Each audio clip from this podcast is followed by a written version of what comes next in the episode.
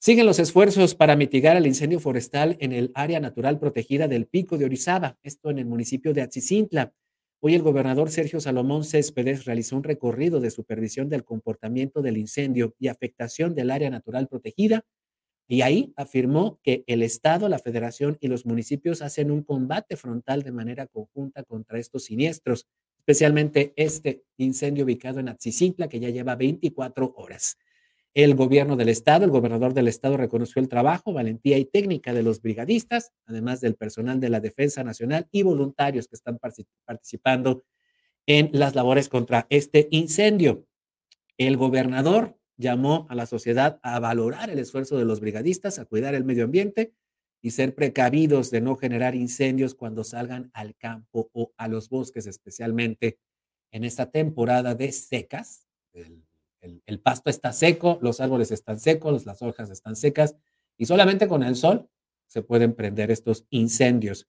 La secretaria del Medio Ambiente, Beatriz Manrique, reportó que de los 10 incendios registrados desde ayer aquí en Puebla, 10 incendios forestales en 24 horas, 8 ya fueron liquidados y los que siguen prendidos son este de Atzicintla, del cual visitó, el cual visitó hoy el gobernador Sergio Salomón, y además otro en el municipio de Quecholac.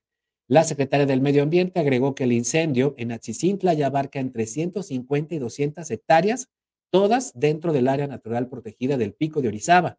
En cuanto al siniestro que ocurre en Quecholac, es probable que el personal de combate pueda liquidarlo este mismo miércoles, es lo que anunció la Secretaría del Medio Ambiente hoy por la mañana durante la visita que hizo el gobernador Sergio Salomón Céspedes a esta demarcación para supervisar las labores contra el incendio forestal. Lo hemos discutido aquí muchísimas veces en la redacción respecto a cómo, por ejemplo, ya en las redes sociales, por ejemplo en Twitter, las actividades del gobernador Sergio Salomón se vuelven tendencia. Por ejemplo, ahorita veía Texmelucan.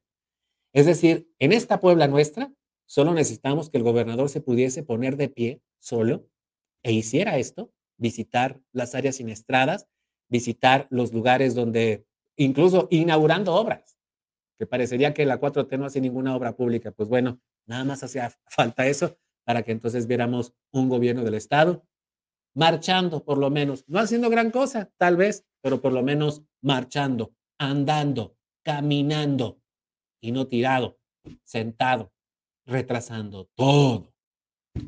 En fin. Síguenos en Facebook y en Twitter. Estamos contigo, Puebla.